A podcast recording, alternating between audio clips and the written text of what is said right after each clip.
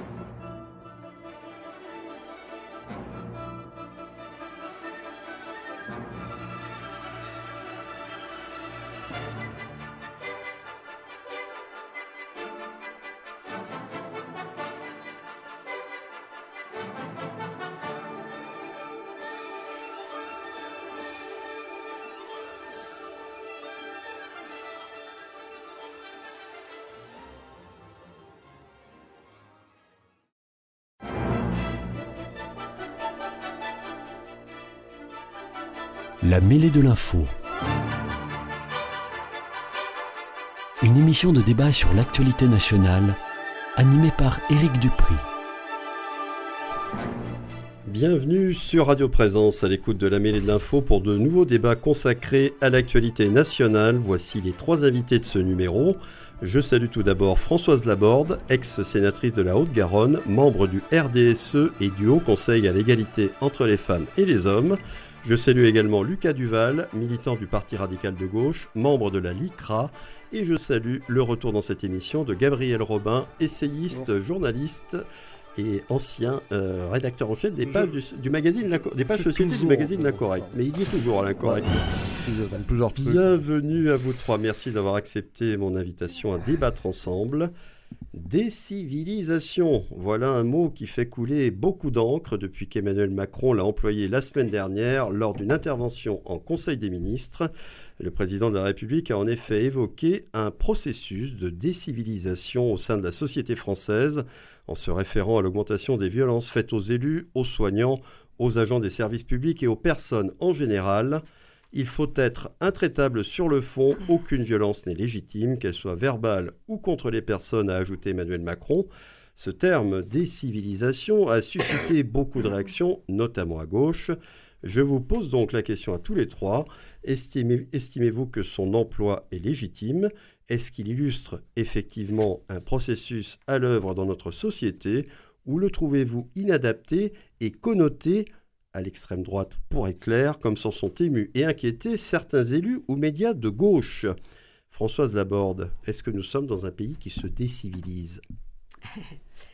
Alors, euh, si on fait de la sémantique et donc on attaque sur mon petit côté enseignante, euh, je dirais que ce mot ne me choque pas au premier abord, puisque décivilisation, c'est comme des accords. Hein, on a un accord, on a un désaccord, on a une civilisation, on a une décivilisation. Donc ensuite, est-ce que notre pays se décivilise? Ça dépend ce qu'on met derrière, bien sûr. Euh, je pense qu'Emmanuel Macron euh, s'est un petit peu attaqué à LFI parce qu'il trouve que euh, Mélenchon s'attaque peut-être. Alors Mélenchon et quelques autres s'attaque un peu trop aux institutions, à l'ordre public, et que c'est une façon de mettre en avant que l'on n'accepte plus certaines choses. Donc, est-ce qu'on se décivilise? Je dirais que l'enseignante que je suis réalise que au fur et à mesure de, de l'éducation que l'on donne ou que l'on ne donne pas à ses enfants, ou à ses élèves, c'est quand on est enseignant, ce ne sont pas ses enfants mais ses élèves, peut-être qu'il n'y a pas assez de choses qui passent. Et aujourd'hui, on se rend compte que le vivre ensemble, alors c'était un peu, ça a toujours été une expression tarte à la crème que je n'aime pas, mais qui veut quand même bien dire ce qu'elle veut dire. Si chacun n'a pas un respect des règles et d'un certain nombre, alors ça peut commencer, euh, j'avais vu Bon, sur l'Express, c'est pas toujours le, journal que je lirai en priorité. Il faut lire de tout pour se faire une idée, mais c'est vrai que quand il parle des règles de vie, de, de l'éducation minimaliste, ne serait-ce que la politesse, etc., comment est-ce qu'à petit niveau il se passe des choses et que ça ne devient pas énorme à d'autres niveaux? Après, c'est vrai qu'on focalise beaucoup sur la violence de rue qui devient aussi, euh, elle peut être euh, terrible, hein, il faut être honnête, mais entre euh, ça et les Black Blocs, c'est vrai qu'il y a un grand écart. Mais moi, le mot décivilisation ne m'a pas choqué au départ, parce que je n'avais peut-être pas relu Renaud Camus, mais par contre, ça m'a donné envie de relire Norbert Elias. Ah oui, j'allais dire. Voilà. Parce en fait, c'est l'inventeur du terme. Et, l'inventeur du terme, c'est lui. Et donc, moi, ça me va très bien et ça me, me donne envie de le relire. J'ai relu quelques extraits et en effet, il parle d'éducation. En disant qu'on ne peut pas, en quelques années, ou c'est ce qu'on faisait avant, parce qu'on était peut-être un peu autoritaire par rapport aux élèves, leur apprendre à avoir toutes les règles nécessaires pour être des êtres civilisés. Donc, euh, moi, ça ne me choque pas plus que ça, le terme. Hein, parce qu'après, il y a ensauvagement, karcher, machin. ils ont tous eu leurs expressions. Mais là, je lui laisserais presque le bénéfice du doute. Si Marine Le Pen s'était pas évidemment emparée de dire que c'est bien. Emmanuel et Retailleau aussi. Oui, Emmanuel Macron a clairement fait référence aux violences faites aux personnes, et notamment aux élus, au personnel hospitalier. Et on a eu ce, ce cas récent là, de cette infirmière euh, assassinée, ce cas extrêmement tragique. Voilà, il parlait vraiment de ça. Hein, il n'a pas employé de façon truc, Je vous rappelle quand même qu'au dernier congrès des maires, il avait parlé de travail de civilisation. Donc il était déjà un peu dans ce terme. Donc il parle aujourd'hui des civilisations. Il y a tellement de choses qui me choquent que ça, ça me choque presque pas. Alors on va passer tout de suite la parole à Gabriel Robin qui va pouvoir réagir à ce que vous avez dit. Et lui, est-ce que l'emploi de ce, terme vous paraît légitime et est-ce qu'il décrit vraiment un processus à l'œuvre dans notre société? Alors déjà, c'est un, vaste débat. Euh, parce que euh, on va dans la suite de mon raisonnement, je vais vous expliquer la différence de nature entre l'emploi du terme décivilisation et celle, par exemple, d'ensauvagement, de, choses comme ça. Mhm. C'est pas tout à fait de même nature. Non, non. Parce que ça comporte en fait euh, un autre volet. Est-ce que ça me choque? Absolument pas. Moi, je supporte pas ces polémiques sémantiques, euh, cette politique euh, de censure du langage permanent. En fait, dès qu'il y a un mot qui est employé, on en fait des tonnes, on en parle pas. Et puis on regarde qui l'a employé avant, on regarde qui l'a employé avant, celui qui l'a repris derrière. Bah, écoutez, je pense que Renaud Camus, il a employé le, il a employé plein de termes. Il a dû employer le terme République, le terme France. Ça ne nous empêche pas de, ça n'empêche personne de l'utiliser, je crois. Euh, Pour ceux qui ne sauraient pas, Décivilisation, c'est le titre d'un livre de Renaud Camus paru il y a 12 euh, ans, en fin 2011. D'ailleurs, c'était pas le premier à l'avoir employé. Lui-même a dit, c'est pas moi qui ai inventé ce terme. Et le livre de Norbert Elias date de 1935. avant, et c'était déjà le Troisième Reich. Voilà. Alors, la, différence de nature entre décivilisation et ensauvagement, ou euh, des termes qui seraient proches de celui d'ensauvagement, c'est que, si vous voulez, ce, qui correspond à l'ensauvagement ou à la euh, comprend uniquement, à peu, presque, euh, une notion d'insécurité, c'est-à-dire d'insécurité physique et matérielle, c'est-à-dire d'insécurité des personnes. Alors ça, évidemment, sur cette partie du terme, c'est sûr. Évidemment, il n'y a pas besoin d'être grand clair. Alors il y a évidemment une focale médiatique sur de nombreux cas, mais les cas sont de plus en plus nombreux. Encore aujourd'hui, à Toulouse, il y a un monsieur qui s'est fait euh, arracher les parties génitales par un pitbull. Euh, il y a eu cette jeune fille euh, qui s'est suicidée à la suite d'un harcèlement, scolaire. Il y a de plus en plus de harcèlement scolaire. Ça, c'est un signe. Ce qui me fait rire, c'est qu'on accuse les réseaux sociaux. C'est un peu comme si on accusait les voitures des accidents de voiture. Euh, bah, si vous voulez, quand vous conduisez à 2 grammes, non, mais quand vous, quand vous conduisez à 2 grammes et à 200 km/h dans une zone qui est limitée à 50 km/h, évidemment, la voiture est dangereuse. la voiture en soi n'est peut-être pas toujours dangereuse. Elle peut être aussi utile. Elle peut transporter quelqu'un à l'hôpital pour qu'on le sauve. Euh, c'est un peu pareil pour les, pour les réseaux sociaux. Le problème est donc beaucoup plus profond. Et ce processus de décivilisation dont il parle, et qui, ne comporte pas que la notion d'ensauvagement, de violence contre les élus. D'ailleurs, les élus sont comme les autres, hein, parce qu'il y a beaucoup de gens non élus qui subissent de la violence et qui en ont subi avant eux, peut-être parfois, l'élu étant autrefois protégé par son statut, ce n'est plus le cas.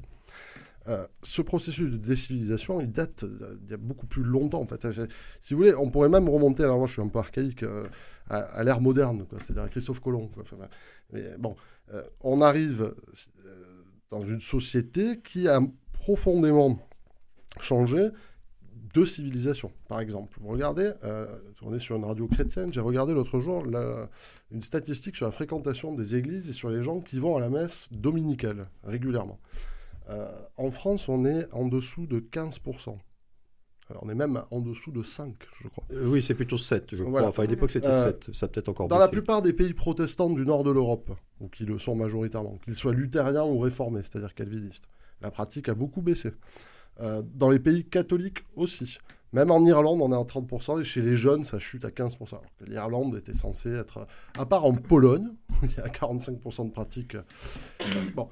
Donc ce processus de décivilisation, s'il l'entend sur le volet en sauvagement, je suis d'accord, et sur le reste, alors je ne dis pas que notre civilisation se résume au christianisme, ce serait encore une fois un vaste débat, mais sur tout un ensemble de choses, c'est-à-dire la politesse, les civilités, même la simple civilité, le terme renvoie à civilisation, si vous voulez. Euh, sur tout ça, j'ai l'impression, oui, qu'on est euh, effectivement, euh, qu'on arrive, vous voyez, à, la fin de l'Empire romain, quand Dioclétien est converti déjà au christianisme. puis après, il y a Julien qui tente une réforme, etc. Puis après, il y a Ausone, Constantin. Puis on arrive au champ catalonique, un peu plus tard. Et déjà, en fait, tous les chroniqueurs de l'époque parlent d'une décivilisation. Ils disent ah, ça va pas, va pas du tout. Les Romains ne font plus d'enfants. Ça va pas du tout. Euh, on a accordé, euh, avec l'édit de Caracalla, on a accordé la citoyenneté à, des gens qui ne sont pas romains, euh, qui ne nous aiment pas, etc. Et bon, il y a un petit peu de ça. Je suis désolé. Alors, je sais que ça, ça choque beaucoup, mais si on regarde les choses avec un peu de hauteur historique, on peut se demander si on ne prend pas ce chemin. C'est pas, c'est pas sûr. Mais est-ce que c'est l'angoisse que voulait trahir le président de la République? Moi, je pense que oui. Oui, alors pour revenir à Renaud Camus, lorsqu'on parle souvent de son grand remplacement, et ça c'est lui qui a inventé le terme, il explique que c'est le pour lui c'est le changement de peuple et de civilisation. Je pense c'est beaucoup plus large, c'est un grand remplacement culturel, c'est pas. Voilà. Alors Lucas Duval, on a un peu digressé.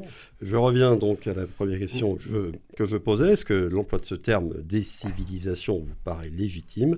Pour décrire un processus qui est en cours dans notre société légitime, euh, je ne sais pas, euh, mais euh, disons que ça a posé beaucoup de, réactions, comme vous l'avez dit, notamment de, la classe politique à gauche, comme quoi effectivement ça faisait référence à une théorie d'extrême droite, que le président l'avait fait de manière volontaire. Aujourd'hui, c'est pas un hasard s'il utilise ce terme. Il sait ce qu'il fait, il sait de quoi il parle, il sait à quoi ça, se réfère. Qui, qui, le, caresse dans le sens du poil l'extrême droite. Bon, j'ose espérer que effectivement euh, il a utilisé comme on pourrait utiliser tout autre mot.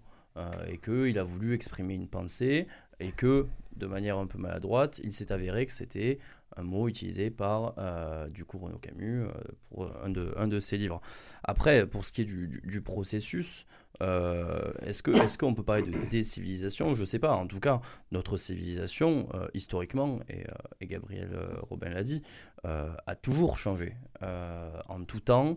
Euh, et peut-être que nous sommes juste sur un changement, peut-être plus, peut-être plus, plus brusque, plus brutal, je ne sais pas. Euh, peut-être à cause aussi du fait que l'information circule beaucoup plus vite et qu'on peut être euh, amené à, à voir comment fonctionnent d'autres civilisations. Parce que l'humanité, il n'y a pas qu'une seule civilisation. si on regarde, ne serait-ce que notre, que notre voisin qui peut être espagnol, allemand ou italien, ils vivent pas exactement comme nous vivons en France. Bon, c'est similaire. Alors imaginez si on regarde les gens qui vivent en Chine ou, ou, ou je sais pas, en Amérique du Sud. Donc peut-être que c'est un processus qui est en cours, mais peut-être aussi que c'est juste euh, l'histoire de l'humanité d'avoir des civilisations qui changent, qui s'entremêlent et que l'information euh, et que l'information qui circule aussi vite qu'aujourd'hui a fait que ça soit peut-être un peu plus brutal. Oui, alors il y a tout de même une chose, c'est qu'encore une fois, Emmanuel Macron faisait référence la montée de la violence dans notre société, la montée des violences dans notre société contre les personnes, quelles qu'elles soient, des élus aux simples citoyens. Est-ce qu'il ne parlait pas aussi tout simplement de l'opposition Qu'est-ce que c'est le contraire de la civilisation? Ça serait la barbarie. Alors, est-ce que peut-être oui Est-ce que on n'est pas en train de, de revenir vers effectivement, une société où il y a des comportements ouais, effectivement, je, ne l'ai pas abordé, mais sur ce côté-là, euh, je ne sais pas s'il y a plus de violence qu'avant. Peut-être peut qu'on la voit plus, c'est possible aussi. Euh, je ne vais pas les, statistiques, mais effectivement, on a l'impression, je ne sais, sais, pas si, ce n'est qu'une impression, qu'il y a de plus en plus de violence. Euh, on l'a dit. Par hein. périodes. Il y en a plus que dans les années 50, 60, 70 mais il n'y en a pas plus qu'à la fin du 19e siècle, par exemple. Mais c'était une toute autre société. Voilà. Et, donc, euh, peut-être aussi que euh, on, la voit plus et que du coup, ça nous choque plus. Je ne sais pas. Mais en tout cas, effectivement, on assiste au fait que. Euh, que de manière un peu gratuite, on va agresser quelqu'un, agresser un élu, lui brûler son logement et sa voiture, euh, agresser euh, des pompiers. On en parle depuis euh, beaucoup trop d'années que les fonctionnaires. des agents hospitaliers. C'est ça. En fait, des gens qui sont censés mm. même être là pour nous protéger, pour nous protéger, nous, nous se retrouvent en fait caillassés, mm. agressés parfois malheureusement, malheureusement tués. Donc c'est très problématique en tout cas. Il y a, il y a là-dedans aussi quand même quelque chose, c'est que vous avez aussi des gens une société euh, qui autrefois était euh, bon, à peu près euh, unitaire malgré tout. Il y, avait des il y avait des antagonismes de classe, de classe sociale, mais c'était à peu près tout, et régionaux. Aujourd'hui, vous rajoutez de multiples couches d'antagonisme, antagonisme notamment d'orientation sexuelle, ça devient de plus en plus fort, hein. des trucs de trans, etc. Il y a des vraies oppositions. vous avez des antagonismes ethniques majeurs dans tout le pays et qui, travers des antagonismes religieux. La société est beaucoup moins euh, unie et les gens se retrouvent pas. Plus fragmentés qu'avant, c'est euh, sûr. Vous avez des gens qui ont même la nostalgie de leur propre pays euh, en y vivant. et c'est pas un truc qui est, ce que je dis, c'est pas un truc qui est rare. Si vous interrogez vraiment les gens, il y en a beaucoup qui le pensent au plus profond d'eux-mêmes. Ah, peut-être qu'ils n'oseront pas le dire, mais beaucoup le pensent. Et tout ça, si vous voulez, fait qu'il il y a aussi de défiance contre l'État qui est perçu comme n'assurant pas sa mission comme assurant plutôt la survie ou la protection d'un régime que de la nation. Euh, et pour beaucoup de, camps différents. C'est-à-dire qu'à gauche, il y a beaucoup de gens qui vont penser ça, pour des raisons opposées parfois euh, à ceux de droite qui vont penser la même chose, en fait. C'est-à-dire que l'État ne les protège plus, que l'État n'est plus en mesure euh, d'assurer ses fonctions. Donc c'est quand, quand, Emmanuel Macron parle de décivilisation, s'il fait référence aux attaques contre les institutions, contre les élus, même contre les représentants euh, contre les fonctionnaires, etc., c'est un peu court. Euh, parce que ça veut dire qu'il ne voit pas que lui-même et les pouvoirs politiques sont malgré tout défaillants, quoi qu'ils fassent. Et, même s'ils ont peut-être euh, la meilleure volonté du monde, je ne sais pas, je ne sens pas les reins et les cœurs, j'imagine qu'ils essayent de faire au mieux. Mais il y a une forme de défaillance, en tout cas elle est perçue comme ça. Et ce qui compte, c'est ce que les gens perçoivent. C'est pas ce qu'on a envie qu'ils perçoivent. Alors, François oui. Alors moi, je voulais quand même rajouter qu'il y a quand même, euh, je reviens à civilisation, éducation, construction, parce qu'on pourrait aussi employer le terme, je ne vais pas l'employer, vous m'entendez pas l'utiliser, déconstruction. Ah oui, j'allais venir. Oui, oui, mais on allait en parler, oui. Parce que à un moment, euh, on est dans un monde, alors son évolution, on va pas refaire l'histoire, hein, euh, on peut remonter à 40 ans, à 100 ans, à 200 ans, mais euh, il y a cette souffrance personnelle, donc due aussi bien euh, à des tas de sujets différents, ça peut être le chômage, ça peut être plein de choses. Et cette souffrance personnelle fait qu'on pense d'abord à soi. bien sûr, charité bien ordonnée comment, hein, commence par soi-même. Mais euh, je pense qu'il y a un problème par rapport au collectif, à la République. Donc peut-être qu'on dit c'est la faute de parce qu'on a supprimé euh, des services publics, parce que parce qu'on peut trouver des tas de raisons. Mais c'est quand même la construction de l'individu qui, au petit quotidien, je reviens sur le petit quotidien, va te foutre sur la figure avant de se dire que je suis amené à vivre avec cette personne-là. Donc c'est pour ça que construction, éducation, civilisation, pour moi, c'est assez mêlé. Même si j'entends la souffrance des gens. Mais c'est pas parce qu'il y a souffrance qu'on a des black ah blocs. C'est pas parce qu'il y a souffrance. Voilà, responsabilisation, déresponsabilisation. On l'emploie beaucoup, le D.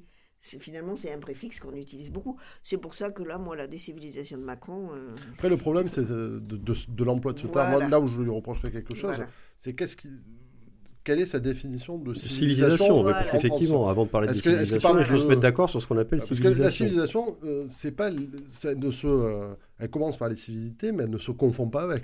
Alors, la pour civilisation, moi, elle répond à une définition. c'est po- par exemple la civilisation occidentale. Alors moi, je vais ou, vous euh, donner ma Ouais. définition, parce que je me la suis... hein.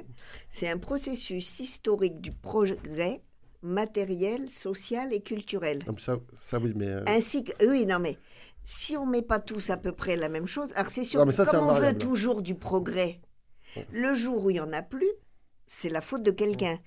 Et c'est là que ça devient compliqué. Et c'est là que les différents groupes politiques font des programmes et proposent des choses. Mais là, c'est un autre sujet. Ouais, je ne pense pas que Emmanuel Macron, quand il emploie ce terme, va, va jusque-là. Encore une fois, il fait vraiment référence aux violences. Donc, Oui, gros, il nous dit vous ne vous comportez plus, nous ne nous comportons plus de manière civilisée. C'est ça qu'il veut dire. Je pense qu'il a parlé ça. Alors, on espère en tout cas. le terme ça. décivilisation, je pense, de ce point de vue, est sans doute mal choisi. Oui. Il aurait Voilà. fallu employer euh, un, un autre terme, je Bah, pense. sinon, il aurait dû employer régression. S'il avait Mais défini la civilisation comme moi je l'ai précisé, ce qui se passe, ça peut être considéré comme une régression. Mais là, on on, peut est dire dans que la euh, sémantique. Qu'on est dans une société de désordre. Oui, ça, c'était euh, très adapté. Les ordres, le on- on terme se désordre, puisque l'ordre public n'est pas respecté. Mais comme l'ordre public est de son et du Et devoir de l'État, c'est un peu difficile Alors d'admettre après, que il est la vrai que société tout ça, de ça se désordre. fonde, le comportement civilisé se fonde d'abord avant tout sur une morale de dire que commune. les gens ne sont pas civilisés. Ça se fonde sur une morale commune. Et peut-être que c'est ça, c'est ce que vous évoquiez à l'instant, euh, Françoise Laborde, qui n'existe plus aujourd'hui. Voilà. Alors, il y a une chose, euh, l'aspect politique euh, de, de cette affaire, euh, c'est la, la réaction, certains vont dire surréaction à gauche, à l'utilisation de ce terme, et en particulier parmi les gens qui appartiennent à la NUPES. Eux, ils ont immédiatement réagi à l'emploi du terme décivilisation par le président de la République, et ils ont insisté. On en a parlé sur le fait qu'il est utilisé à l'extrême droite. Ils ont rappelé que c'était le titre d'un livre de Renaud Camus. Et euh, à droite, euh, l'autre côté de l'échiquier politique, on s'est dit bon bah c'est une manière une fois de plus de s'indigner à, bon compte euh, en éludant euh, le fond de l'affaire. Le fond de l'affaire, c'est la hausse des agressions contre les personnes dans notre société. Est-ce que vous estimez que les gens de la Nupes, en réagissant comme ça, ils font de la politique politicienne et ils sont aussi dans le déni ou est-ce qu'ils ont raison de pointer, comme l'ont fait certains, qu'Emmanuel Macron et son gouvernement, depuis l'épisode des Gilets jaunes, depuis le premier confinement, euh, le débat sur la réforme des retraites récemment, est-ce que Emmanuel Macron et son gouvernement ont manifesté un, un autorita- un autoritarisme un refus du dialogue social qui, c'est ce que vous diront des gens de la NUPES, sont également à la source de la montée de la violence dans notre société parce que les gens n'ont plus l'impression d'être écoutés et ils ont l'impression qu'on leur tape dessus pour euh, la moindre contestation. Gabriel Robin. Mais écoutez, c'est ce problème, hein, c'est bien au-delà de- d'Emmanuel Macron. C'est un problème de 5ème République, du fonctionnement de la 5ème République, qui effectivement est un cadre assez autoritaire et rigide qui nécessite un, Mais tout dépend un- comment on l'emploie. qui nécessite, un exé- qui nécessite un exécutif fort et le bipartisme. Alors, comme on n'est pas en bipartisme, euh, qu'on a le quinquennat, etc., ça devient compliqué dans une société en plus qui est, comme on l'a dit, euh, très Très fracturée. fragmenté, oui. Donc dé- déjà, il y a ce problème. Donc sur ce point, je ne les rejoins pas parce que... bon. Mais sur ce point, ils n'ont pas tout à fait tort. Mais le problème, c'est qu'ils ne poussent pas le raisonnement jusque-là parce que je sais que quelqu'un comme Jean-Luc Mélenchon, s'il pouvait prendre euh, en main la 5ème République... Il sera encore plus autoritaire, euh, mais bien sûr, Il en évidemment. euh, lisez, j'ai relu hier, avant-hier, un livre de Jacques Rossi, très peu connu, qui s'appelle Le Manuel du Goulag. C'est un monsieur qui était militant communiste dans les années 20 et 30, et qui, a été, qui est parti là-bas parce qu'il était polyglotte, et qui s'est retrouvé au Goulag parce que comme il était cultivé et issu d'une famille bourgeoise, ils se sont dit c'est probablement un espion. Donc il a passé 25 ans au Goulag. Quand il est rentré en France, les, euh, les Mélenchons de l'époque n'ont pas voulu l'écouter. Euh, Ils font d'ailleurs pareil aujourd'hui avec la Russie, euh, avec tous les pays qu'ils apprécient, à partir du moment où c'est perçu comme étant anti-impérialiste, c'est-à-dire anti-occidental, c'est-à-dire contre notre civilisation. Euh, Donc la boucle est bouclée. Euh, S'il veut évoquer la volonté de décivilisation, effectivement, elle se trouve assez forte euh, à la NUPES. Je trouve devient caricaturalement d'extrême gauche. J'ai l'impression qu'on revient dans les années euh, 60-70, quoi, avec les Mao, avec les, euh, euh, les castristes, euh, etc. Euh, Il y a une forme d'agitation aussi euh, permanente. Eux-mêmes euh, participent de la décivilisation dans le sens où ils sont pleinement intégrés à la société du spectacle que pourtant ils prétendent dénoncer. Vous les voyez tout le temps chez Hanouna, etc. Tout le temps à s'agiter, tout le temps à protester, tout le temps à, utiliser des mots contre les autres, à dire ah, mais un tel a fait ci, un tel a fait ça, à dénoncer, en permanence sur les réseaux sociaux, euh, en permanence aussi démagogie qui est dans la NUP, je trouve euh, énorme. C'est-à-dire que chaque sujet est traité de manière euh, démagogique. C'est vraiment, c'est devenu, eux-mêmes dénoncent le populisme qui aurait cours en Europe chez Mélanie, etc. Ce, qui est pas- ce que je trouve qui n'est pas populiste d'ailleurs.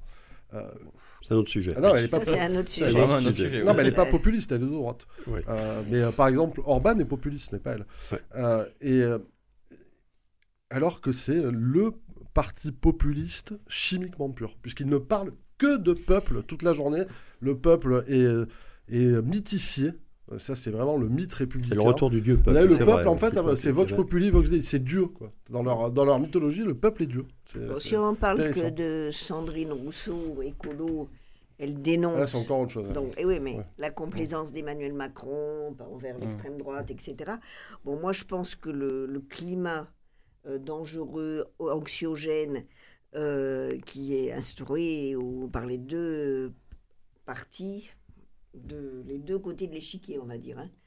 Donc, le mal est plus profond que ça. Enfin, je veux dire, si chaque euh, extrême s'empare et fait de la polémique sur la forme, c'est que personne, une fois encore, je le dis, ne veut s'emparer du fond. Euh, Macron, il fait beaucoup de... Enfin, le, camp Macron, quand même, soyons honnêtes, les, euh, parce qu'on parle beaucoup des, des extrêmes. Bon, je, Ils font pareil. hein. euh, Oui, oui. mais je suis désolé, mais euh, le Oui, Renaissance, j'ai pas l'impression qu'ils soient là pour tasser les polémiques. Ils en font en permanence, ils les provoquent même. Alors oui, alors justement sur ce, cet Vraiment, ils sont quand même assez provocateurs, Lucas quoi. Duval, vous qui êtes euh, au parti, parti radical de gauche, mais qui n'êtes pas à la Nupes, est-ce que vous trouvez que, C'est compliqué là. que Ouais. ce dont on vient de parler, que le comportement d'Emmanuel Macron et de son gouvernement, le fait que certains le reprochent de ne rien faire pour apaiser les choses, justement, pour euh, peut-être calmer un peu le jeu et que, que la violence dans notre société puisse un, un petit peu se contenir, eux, au contraire, diraient les gens de la NUPES, l'attisent. Est-ce que vous êtes d'accord avec cette analyse ou est-ce que vous trouvez qu'on on en fait un peu trop Ah, moi, je suis d'accord qu'il attise, même ça lui sert. Parce qu'il se dit, euh, il se dit euh, de toute façon, euh, si ça devient violent, bah, si on prend, reprend l'exemple du conflit social sur les retraites, il s'est dit, il y a beaucoup de gens dans les rues, c'est historique, mais si ça devient violent, ça va faire comme les gilets jaunes, et les gens n'iront plus dans les rues, et il y aura plus que des black blocs, et du coup, C'est ce qui s'est passé d'ailleurs. c'est un peu ce qui s'est passé. Il a, il a parié sur ça, sur, un- sur un tassement et sur une, et sur une montée de la violence. Et euh, pour, pour ce qui est de l'indignation ou de la récupération euh, sur la forme de cette phrase, euh, de, de la décivilisation, la NUPES a dit euh, regardez, il, euh, il caresse l'extrême droite dans le sens du poil. Et, euh, et l'extrême droite, et d'ailleurs la droite, enfin celle qui est censée être notre droite traditionnelle, en fait, en réalité, a dit mais regardez, il a raison. Euh, donc ça veut dire que ben, dit bien euh, que euh, l'extrême gauche a, tort. Donc dans les deux camps, ça a été pareil. Et pour ce qui est du coup de, la montée de la violence, peut-être à cause, à cause du système politique dans lequel on est, effectivement, quand on a un président de la République et un gouvernement qui, qui, qui, en fait sont aveugles et sourds et ils sont dans leur couloir, ils courent et puis il se passe des choses à côté. Bon ben c'est bien peut-être voilà, mais ils font tout pour que les gens se disent il ne reste plus que ça parce que effectivement Plus que la violence pour se ça, faire entendre. Parce qu'effectivement, euh, dans l'imaginaire collectif, on a les grandes avancées, ça a été, enfin les grandes avancées sociales, les grands conflits, ça a pu être euh, la Révolution française, violence inouïe. Euh, pour certains à l'extrême gauche, euh, ça a été euh, la terreur avec Robespierre qui coupait des têtes à, à tour de bras. Quand on a comme mythe euh, fondateur ça et qu'on le met en ça. avant en permanence, ben, on se retrouve euh, Oui, mais enfin de l'autre côté, oui, euh, après, hein. après, en face de l'autre côté, il y a quand même, il y a quand même un parti qui, a- bon, on en reparlera, mais qui a été fondé par des anciens coabos et qui du coup avait quand même pour euh, violence euh, juste un petit peu euh, des millions de morts dans des chambres à gaz. Donc c'est de deux côtés, c'est pareil. Alors moi je ne vais pas les Euh, défendre, mais c'est quand même un peu court euh, de faire un alors, lien bon, chambre à mais les- voilà, moi je pense qu'Emmanuel. D'ailleurs, en Macron, Emmanuel a repris en Emmanuel Macron a utilisé un scud. Euh, c'est pas la première fois qu'il Oui, utilise voilà. des scuds. C'est dernière, vrai voilà. Il fait ça et les grosses colères aussi. C'est-à-dire qu'il Euh, fait croire Voilà. que quelqu'un a Les- dit Mais que- d'autres présidents ont fait pareil. Je pense qu'à des moments où euh, ils sont mal engagés, parce que c'est vrai que bon, la retraite, un certain nombre de choses, euh, c'est voilà. Euh, on va parler d'immigration, deuxième sujet. Donc on va voir que c'est à nouveau un sujet brûlant et difficile. Donc un petit scud qui, quand même, a un fond. Euh, je ne sais pas ce qu'il a, f- a déclenché. Si c'est la démission du maire de Saint-Brévin, parce qu'il s'en que était c'est quand l'affaire même l'INSEE peut-être. parce qu'il ne l'avait pas trop aidé avant, il Mm. faut quand même être honnête. C'est ce dont s'est plaint le Euh, maire voilà. en question. Il y a eu euh, l'affaire, bon là quand même, de l'infirmière, enfin on a Ah oui, il y a quand eu même, et ça. oui, il y a eu ça, et les morts, bon les policiers, enfin, donc là il y a eu plusieurs très rapprochés, à Marseille, énorme. et les euh, fusillades à Marseille, bon, Pas qu'à on en Marseille, a- y à à Toulouse, à à on en a à il y a Toulouse, là oui. ça y est, en Palo, a voilà, demandé des à renforts, Palo, il y a quelques jours. Bon, je pense que tout ça fait que il s'est dit, il y a un autre sujet. Ah. Voilà, Ah bon? Voilà. Moi, je pense qu'il voilà, mais qu'il l'a. un En fait, peu- ce sujet, il est toujours.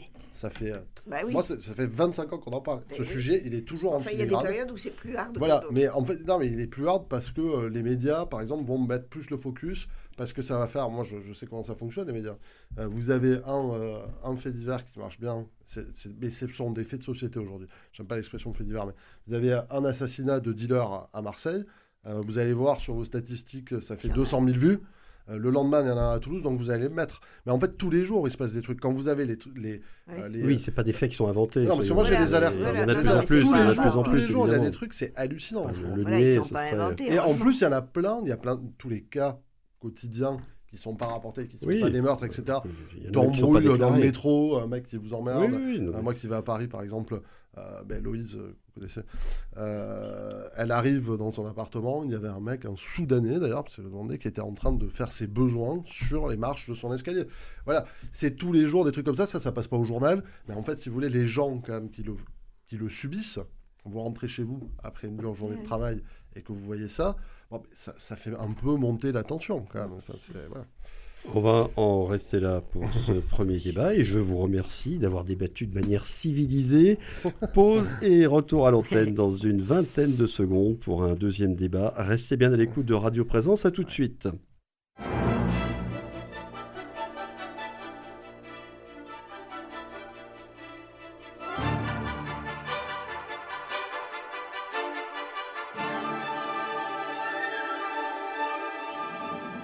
La mêlée de l'info, Éric Dupri. La suite de cette mêlée de l'info avec mes trois invités, Françoise Laborde, Lucas Duval et Gabriel Robin, pour un second débat autour d'un sujet qu'a un petit peu dévoilé Françoise Laborde et qui n'est peut-être pas sans lien avec le premier, diront certains. Le parti Les Républicains, par la voix de son président Éric Ciotti, a présenté récemment un projet sur la manière de gérer l'immigration en France. On y trouve, entre autres propositions, la possibilité de déroger au droit européen, de soumettre la politique migratoire au référendum, de rétablir le délit de séjour clandestin ou de réformer radicalement l'aide médicale d'État, l'AME. Si quelques membres de la majorité présidentielle et du gouvernement y ont vu d'emblée des mesures inenvisageables et proches pour certaines de ce que préconise le Rassemblement national, il semble toutefois que Gérald Darmanin soit prêt à en discuter avec les républicains dans le but, selon certains observateurs, de trouver un accord et une majorité à l'Assemblée lors du futur débat sur la loi immigration. Est-ce que vous croyez aussi que le ministre de l'Intérieur manœuvre en ce sens et qu'un accord soit possible entre les deux parties sur ce projet de loi précis? Gabriel Robin. Ah, difficile à dire euh, parce que euh, bon Darmanin euh, c'est quelqu'un euh, moi c'est un petit côté dans le caractère qui me rappelle Valls. C'est-à-dire qu'il est, toujours à la manœuvre pour provoquer. Et d'ailleurs on parlait de Mélanie tout à l'heure il a fait un truc très mauvais avec Mélanie parce qu'il l'a il l'a attaqué euh, frontalement alors qu'elle elle demandait de l'aide en fait pour gérer justement au niveau européen c'est-à-dire et Macron ne fait que parler de gérer l'immigration au niveau européen alors, elle a demandé des choses très raisonnables, en réalité. Et il a voulu, pour- dans un jeu de politique politicienne intérieure, la faire passer pour une ignoble fasciste italienne. Ouais, et après, il l'a dit, dans la même phrase, qu'elle savait pas gérer l'immigration et qu'elle était immigrationniste.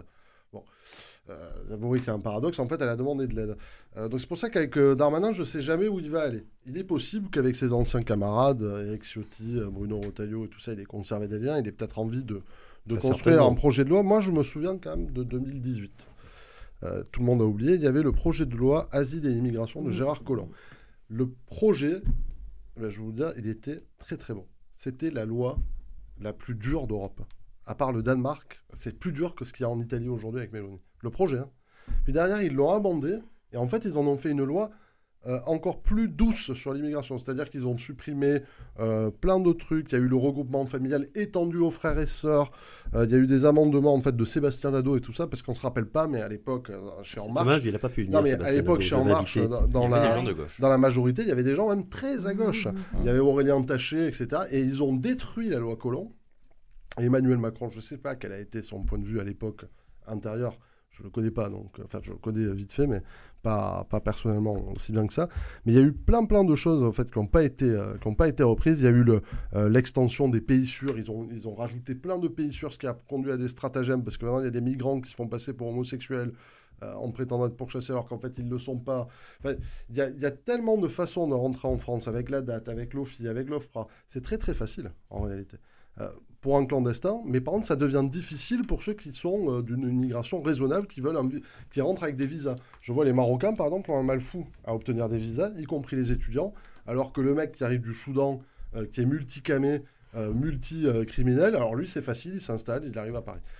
donc, non, mais la, la, réalité concrète est là. C'est-à-dire que vous avez des étudiants marocains qui n'arrivent pas à obtenir des visas, et ça, c'est vrai, et des gens qui sont là pour deux ans et qui vont repartir ne font de mal à personne. Euh, eux, on leur donne pas le visa. Darmanin, d'ailleurs, il y a eu la crise des visas avec le Maroc, je ne sais pas si vous vous en souvenez. Il y a quelques mois. Euh, voilà. Ça, eux, euh, c'est pas bon, il n'en faut pas. Par contre, tous les clandestins sont, peuvent rentrer en France parce qu'il y a tellement de processus. Bah, alors, je trouve qu'il y a une grosse partie de la loi, du projet de loi LR qui est démago, notamment la partie constitutionnelle de mettre ah, l'assimilation de la Constitution, c'est débile. en revanche, de restaurer le délit de, de séjour irrégulier. Ah ben ça, c'est très très bien. Et je pense même qu'il faut restaurer le délit de complicité d'aide à, la, rentrée qu'avait censuré le Conseil constitutionnel avec leur principe de fraternité qu'ils ont totalement inventé, qui n'est pas du tout du droit, c'est pas du droit public. Hein, je, ah, suis privatiste, mais c'est un truc délirant. C'est complètement tiré par les cheveux. C'est un petit peu dans la Constitution. Après, le droit, en fait, c'est mm. quoi? Le droit, c'est on lui fait dire ce qu'on veut, au moment où on veut. Donc moi, je pourrais prétendre, par exemple, dans le droit, si je fais je suis dictateur, je vais dire mais les, grenouilles sont des chats. c'est la loi, donc j'ai pas le droit de me remettre en cause. Il y a un droit positif, mais il y a aussi un droit naturel. Il y a aussi un droit, en fait, de l'instinct. Il faut aller euh, dans l'esprit des lois. Et là, on est dans la lettre avec ces gens-là. Donc euh, c'est pour ça, d'ailleurs, ça, ça, fait partie de la décivilisation. Euh, mais pour en revenir au fond, je pense qu'ils arriveront à trouver un accord que LR va beaucoup demander. Et ça va dépendre en fait de l'aile gauche restante, subsistante de Macron. Si Macron est stratège, si j'étais à sa place, moi j'abandonnerais définitivement, je tracerais un trait euh, définitif sur ma gauche parce qu'en fait il n'a rien à en tirer. Voilà. Euh, parlons très clairement. Et en fait, pour lui, il vaut mieux qu'il se retrouve contre la gauche. Il vaut mieux que le, son héritier se retrouve contre la gauche. Et puis, euh, Macron, il n'en a plus rien à faire. Il ne va pas se représenter. Donc en fait, il va aller jusqu'au bout. Est-ce que ce sont ses idées? Est-ce que ce sont ses convictions? Ça, j'en ai aucune idée.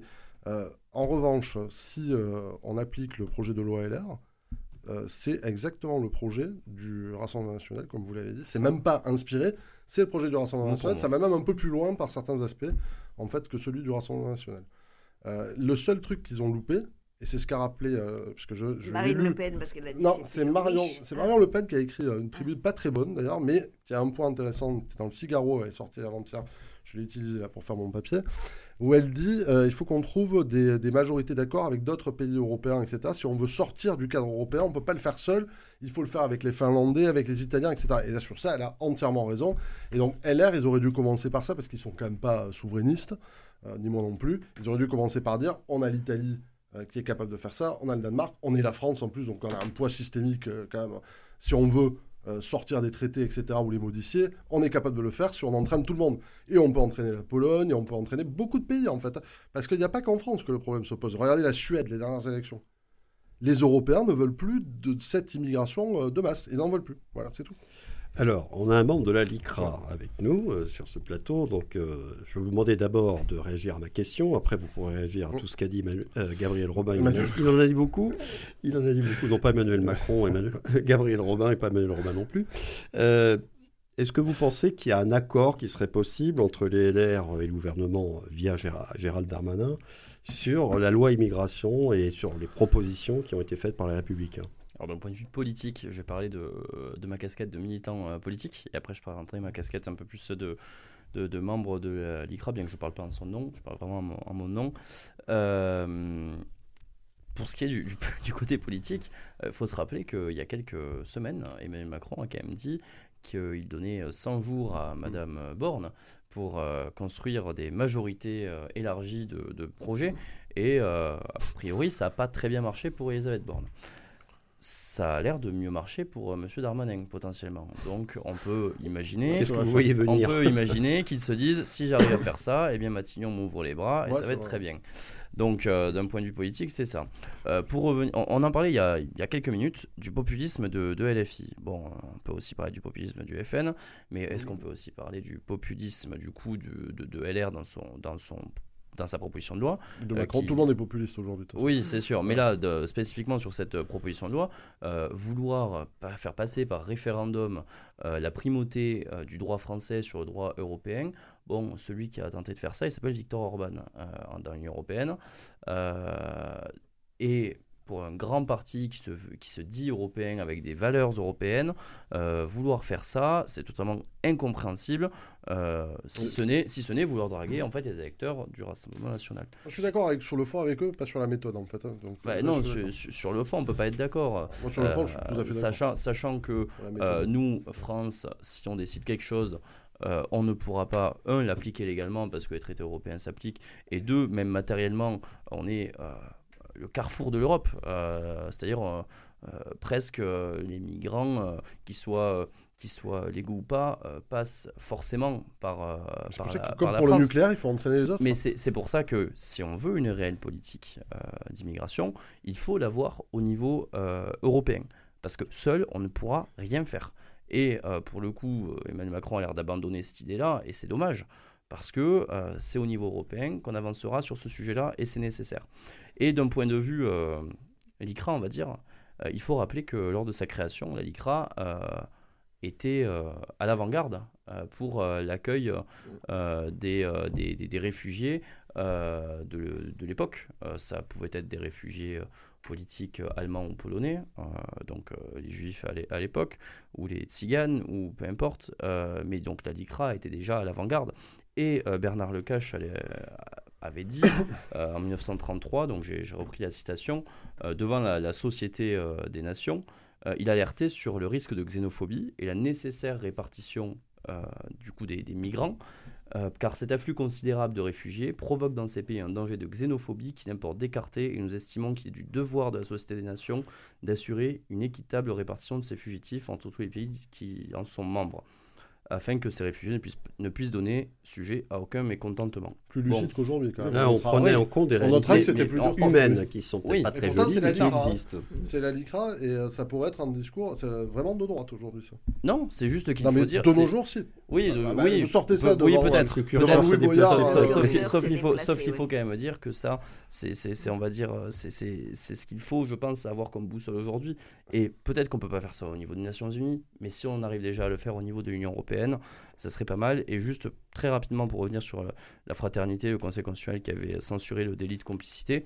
euh, Parce que la fraternité, la fraternité, quand même, dans la Constitution, c'est liberté, quoi, égalité, frater- c'est quoi, la fraternité. fraternité? Eh bien, euh, comme, euh, comme beaucoup de points, abstrait. oui, mais comme beaucoup de points qui sont abstraits et qui ont été Si interprétés voulez, euh, par le Conseil constitutionnel. Non, mais la fraternité, quand on l'oppose à. euh, un- Quelqu'un rentre illégalement sur un territoire.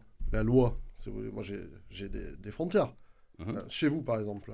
Euh, moi, j'ai faim. Euh, votre porte n'est pas ouverte. Je la fracture. Euh, je prends à manger. Je m'endors. Et après, je dis bah, attendez, euh, il n'a pas été On fraternel peut pas avec moi. tout à fait dire que des, on peut pas tout à fait dire que les migrants euh, Ah, sont en train de fracturer nos frontières quand même. Mais, mais si- à partir du moment où ils rentrent de manière illégale, oui, c'est non, mais on n'a pas le droit. De... Moi, je vais pas, j'ai pas le droit de rentrer de manière illégale, par exemple, en Arabie Saoudite. Je me fais chasser, je me fais mettre en prison. Et dans 95% des pays du monde, c'est la même chose. Il y a des règles à respecter. À partir du moment où on a l'ordre, on, on ne respecte pas l'ordre. On ne respecte pas le droit tel qu'il est pensé. Et le droit, c'est pas quelque chose d'arbitraire. Ce sont des règles qui sont faites pour, pour vivre ensemble, justement, pour vivre en société. Et bien justement, on n'a plus de civilisation. C'est- c'est- On a du, que du désordre. Comme quoi on a trouvé un lien. Alors, Françoise Laborde, qui ne s'est pas encore exprimée sur le sujet, tout d'abord sur la possibilité d'un accord entre le gouvernement, je le redis, via Gérald Darmanin et les LR sur la- le projet de loi immigration, en reprenant peut-être certaines des propositions qu'ont fait les Républicains. Est-ce que vous y croyez Ça fait partie des choses possibles. Parce que, bon, vous savez que dans matière parlementaire, euh, un texte gouvernemental, donc ce qu'on appelle un projet de loi, euh, vient du gouvernement. Mais comme notre gouvernement a quand même pris pas mal de camouflés, je pense qu'il a intérêt à voir c'est ce qu'on appelle euh, des consultations en général, voir un peu ce que les uns et les autres pensent. En l'occurrence, c'est sûr qu'un projet sur l'immigration, il, est, il sera plus aidé par la droite que A par la gauche, oui. a priori. Et même peut-être même par le RN. hein. voilà, non, non, mais Très j'allais y venir. J'allais y venir. Donc, pour moi, la droite d'aujourd'hui, bon, mais je le dis franchement, moi, je suis pas LR. Donc, euh, et si j'avais été LR, j'aurais pas vo- voté Ciotti. Je trouve que ça s'est bien droitisé. Donc, la bande, pardon de parler comme ça, mais la bande Marlex, Ciotti et Retailleau sont assez contents de ces négociations, de ces consultations qui rejoignent le texte de Marine Le Pen, qui, elle, a un peu ironisé. C'est elle qui a parlé de proposition Wish euh, moins bien que la leur, enfin que Oui, elle a Hein, dit qu'en gros, voilà. on, Donc on les a- on avait recyclé leurs idées. voilà. Donc aujourd'hui, on est un peu dans la tambouille, euh, justement, RN, Zemmour, etc., qui redescend vers un- une partie LR qui est quand même très à droite, hein, il faut le dire. Donc les consultations pré-projet de loi ne m'étonnent pas. Après qu'elles aboutissent, mais comme vous disiez, je crois, c'est- ils vont demander beaucoup de choses pour avoir un certain nombre, et j'avoue qu'ils y sont allés quand même assez fort par rapport au référendum et, référendum et par rapport euh, à la La suppression de l'AME aussi. Voilà. Et à la politique, voilà. trucs, Parce que du coup, ils il y vont- voilà, ils y vont fort. Fondamentalement. pour peut-être que ces consultations se transforment en textes revus et corrigés dès le départ ou avec des petits amendements, hein, parce que là aussi on fait de la Je pense politique. moi qu'il y a un téléphone rouge entre euh, Voilà. Darmanin et LR. Voilà, où il y aura. fait, ils ont prévenu Darmanin qu'il ferait Voilà. ce type de proposition choc, parce que y a, le- leur intérêt aussi, c'est de, euh, entre guillemets, euh, excusez-moi, de, de battre Marine Le Pen aux deux. Oui, Donc euh, le but, c'est d'aller un peu plus loin. Après, ils auront un texte qui sera amoindri. C'est toujours comme ça que ça se passe. Ben voilà, il y a amendé. des amendements, Mais et puis on sait qui les dépose. Il sera peut-être un peu plus dur. Euh, sinon, pour LR, ils sont de toute façon obligés. LR, stratégiquement, politiquement, c'est pas si bête parce qu'ils ont que deux choix. LR. Ils ont le choix de rejoindre la majorité ou le choix à terme, euh, soit d'être absorbé par le RN, soit de stratégie politique. soit d'imaginer, Voilà. non, mais soit d'imaginer des majorités programmatiques avec le RN. C'est-à-dire soit d'être absorbé, soit majorité programmatique, soit de rejoindre la, la majorité présidentielle. Donc ils ont, ils ont pas beaucoup quand même d'options. L'espace, c'est pas. Et là, oui. en fait, ils prennent une option d'aller sur les thèmes du RN, mais en, en chasseur, en fait, c'est-à-dire pour la majorité Et- présidentielle. C'est-à-dire d'essayer de chasser les voix du RN pour le Macron. D'où Je suis pas sûr que ça marche, d'où l'importance de la gauche, et je me retourne euh, vers vous, Lucas Duval. Lucas Duval, j'avais perdu le prénom, parce que euh, la gauche, qui n'est pas la NUP, en l'occurrence, bon, le parti radical de gauche, mais il y en a d'autres qui ne veulent pas ou qui seront plus dans la NUP, NUPES. Euh, c'est vrai que là aussi, il y a quand même, il va falloir qu'ils trouvent eux-mêmes leur place. Mm. Parce qu'on parlait du texte Colomb euh, de 2018, je me souviens, j'étais encore au Sénat et il y avait des choses intéressantes dans ce texte. Mais quand on est de gauche, on refuse tout ce qui s'appelle pas un texte de gauche. Immigration, non mais. Et donc, du coup, pour les prochaines élections présidentielles, bien sûr, Macron ne se représente pas, mais il va falloir que la gauche se situe. Parce que sinon, si la gauche, donc NUPES ou autre, ne se situe pas, c'est en effet la porte ouverte au populisme des deux côtés.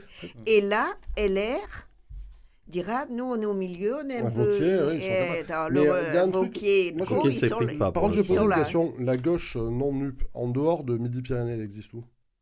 Alors effectivement, Parce ça, qu'elle c'est existe une- qu'ici, C'est une quoi. question. Voilà, elle n'existe pas ailleurs en France, euh, désolé. Alors Euh, ici, on a, on a un Ici, on, tropisme on parce pense qu'il tout y de a suite des à mais- ici, effectivement. Mais c'est vrai qu'en fait, en dehors de Midi-Pyrénées, au-delà de. Ça n'existe pas. Ça- on ne peut pas dire que ça n'existe pas, je ne dirais pas ça. Mais, Pas non, beaucoup je- de dans- Toulouse, c'est ça existe. Enfin, vous, vous êtes nombreux même. Il y, a, il y a un vrai électorat pour ça. Ouais. Il y a une tradition Ouais, et voilà. tout. Mais dans le reste de la France, cette gauche, elle n'existe pas. Il n'y a même pas de tradition de cette gauche. Mm. Elle n'existe pas, en fait. C'est, euh, Et, Et euh, après, ou alors moi, elle est passée par chez Macron rapport déjà, à ou ce- à la NUP. Et par rapport à ce que vous disiez, Gabriel, je suis désolée, mais je ne peux pas laisser dire votre exemple, même si vous l'avez vécu ou votre compagne ou je ne sais pas qui l'a vécu. Euh, tous les Soudanais ne font pas caca Je devant dis- ma Oui, porte. Non, mais je, Pardon, mais je- Ah non, mais- mais ça, c'était non. en dehors. C'était Oui, en oui. Euh, Non, mais, non, non, c'était. Euh, Sinon, c'était bien à C'était l'antenne. à l'antenne. euh, Et non, donc, mais- moi, non, je dis simplement que l'immigration de masse, elle va exister, Je dis pas que c'est parce qu'ils ont besoin de, de- seulement de bouffer, c'est que moi je pense aussi à l'immigration, aussi de l'Afrique. les- donc, voilà, euh, l'explosion démographique et l'immigration climatique. Donc moi je suis d'accord, il faut trouver des règles En fait, on, et on il faut accueillir les, certaines personnes et leur donner une éducation, une construction, une civilisation. C'est on- pour ça que je vous parlais des visas. Mais C'est pour ça que je vous dis que si je pouvais pas face à dire non mais ça, face mais j'ai pas dit que tous. Non, mais voilà. Attendez, je Non, vous non, donne mais- un exemple. J'ai pas dit ouais, que tous. mais bon. parlait Mais si de- vous alliez à Paris, de comportements non porte- civilisés. non, mais si vous alliez à Paris, porte de la chapelle. Pas seulement chez les Euh, parce que moi j'y suis. Non, mais j'allais dire, je- dans les, Non, mais, voyages, les euh, gens j'ai du mes, euh, voyage, etc. Non, non, mais j'ai des dire, bureaux pas loin de Pigalle, euh, Placido Ventura, pour ceux qui connaissent Paris. C'est derrière Pigalle, c'est dans le 9e. Oui, Allez voir, allez constater de vos yeux ce qui se passe. mais Euh, c'est d'une violence, Mais que vous pouvez même Oui, pas mais beaucoup de gens s'en imaginer. plaignent à Paris. euh. C'est, vous pouvez même pas imaginer. Donc ça, si ça se reproduit partout sur le territoire, nous ne serons plus effectivement dans un pays civilisé, ni même vivable, tout simplement. Oui. Donc, moi, ce que je veux dire sur l'immigration, c'est que vous avez, il faut accorder des visas aux gens qui sont étudiants, il faut accorder des visas aussi en choisissant les pays d'origine et pas en choisissant les pays d'origine en fonction de la liste des pays qui ne sont pas sûrs, parce qu'en fait, on va se récolter justement les gens les moins sûrs du monde. C'est parce que la réalité, c'est ça. C'est-à-dire que la liste, elle est inversée. C'est plus difficile d'avoir un visa euh, pour quelqu'un qui vient euh, du Japon ou de Corée du Sud que pour quelqu'un qui arrive euh, d'une zone de guerre. Je ne suis pas d'accord avec ça, moi. Euh, alors, Lucas Duval, je voudrais revenir quand même euh, un peu à la question que je pose au début. Est-ce Hum. que vous n'avez pas le sentiment que cette question de l'immigration et la loi là, qui va bientôt être débattue, document extrêmement important, il y a beaucoup d'attentes de la population là-dessus, parce que qu'on le veuille ou non, c'est quand même une préoccupation de beaucoup de citoyens. que chacun Que ça va se régler de niveau façon euh, politicienne, Voilà. politicarde, Mm. et Je suis qu'on une va oublier un Eric. peu le fond. Est-ce que vous avez vu le sondage CSA sur l'immigration? Mais, euh, de mois d'avril. Il y en a régulièrement. 60. qui montrent, effectivement. euh, je Oui, vous donne le chiffre avant Français qu'il intervienne quand même. Alors, Je le crois ch- 64% des. Oui, c'est deux tiers. à peu près. 64% des Français répondent oui à la question de savoir s'il est nécessaire de stopper l'immigration extra-européenne en France, dont 94% des sondés de droite. C'est pas, le Ouais. pro- c'est pas le premier sondage du genre. On le sait, Lucas Duval le sait aussi. Alors, euh, sur ma crainte, là, Non, surtout quand on est membre de la LICRA, on dit, bon, ce sujet-là, Même, Malheureusement, si euh, sensible, euh, ça, ça va se régler de manière politicienne, comme à peu près tous les sujets. Euh, mais la, la- Mais là, la- il la faut réalité, c'est que c'est qu'il de- faut, avant de parler de politique, il faut parler des humains qui sont derrière. Et, euh, et quand je vois certains, euh, enfin, dans mon travail, euh, il m'arrive, enfin, je, bosse avec, avec mes élus, euh, et, euh, et quand on voit que les élus du Rassemblement national s'opposent systématiquement à toutes les aides pour une association comme SOS Méditerranée, qui va littéralement chercher des gens qui sont en train de se noyer dans la Méditerranée, on se demande où est passé le- le- leur humanisme. Enfin, on ne peut pas laisser des gens se noyer. Et si on a des réfugiés climatiques, eh bien, ils vont pas attendre de demander un visa et cramer au soleil.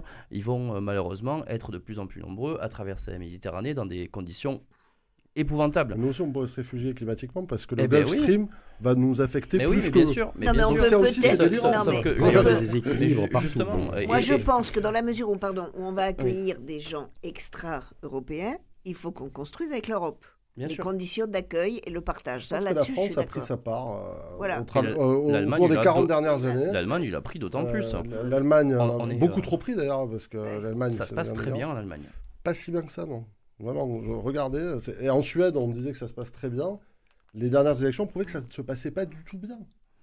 J'ai que l'impression la- que dans aucun pays ça se passe bien. Regardez, les élections en Suède, en Finlande, en Italie, le Danemark. Alors évidemment, ils sont épargnés parce qu'en fait, le, le gouvernement de centre-gauche mène une politique que ne renierait pas euh, on La peut, droite. euh, on peut parler très problème. récemment de l'Espagne aussi. Euh, l'Espagne. Oui. Ben, C'est partout en Europe, donc ça veut dire qu'il y a un problème. Je pense que le- le- les gens ne votent pas à droite ou à extrême droite que à cause de l'immigration. Sinon, c'est qu'il y aurait un vrai, vrai souci. euh, et je, Et pour, je- les- et j'ose pour la fiscalité en France. C'est-à-dire Je- qu'en France, vous avez une fiscalité, euh, bon, ça, c'est un autre problème.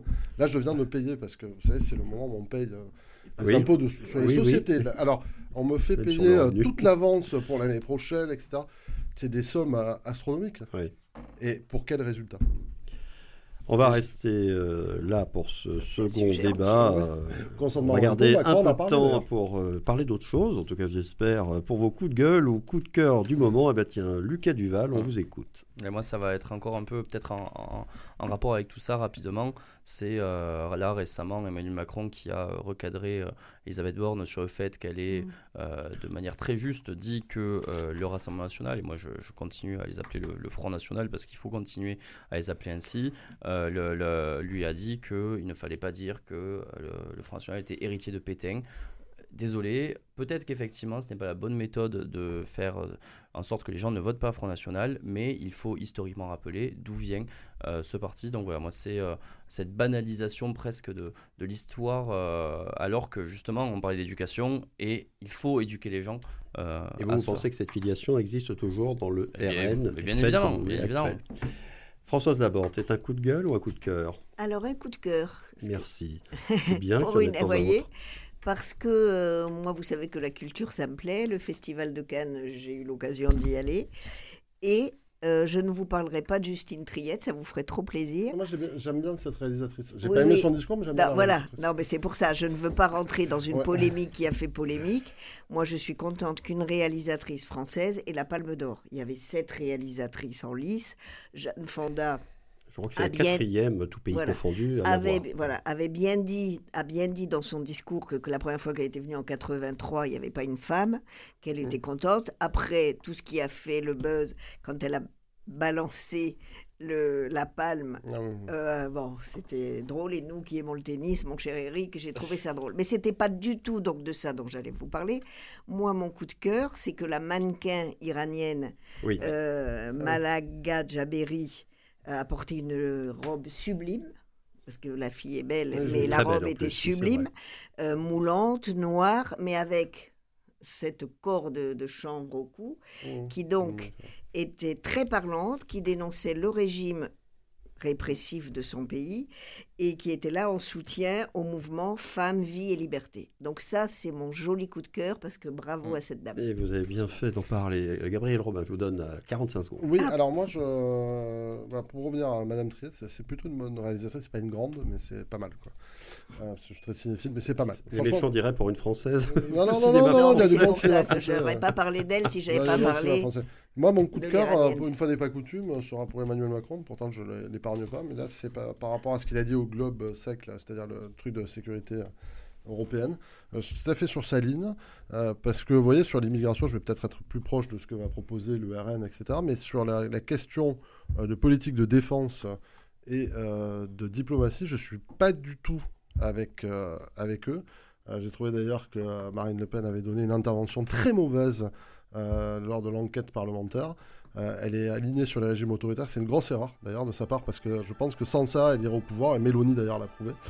Et sur la question de, la défense euh, européenne et de l'aide à apporter à l'Ukraine et de la nécessité de battre militairement la Russie, j'ai trouvé que Emmanuel Macron avait été pour la première fois clair depuis le début du conflit. Et eh bien voilà, tout arrive, on a un eh coup de ben, cœur de Gabriel Robin pour Emmanuel Macron. C'est la fin de ce 117e numéro de la Mêlée de l'Info. Un grand merci à vous trois d'y avoir participé.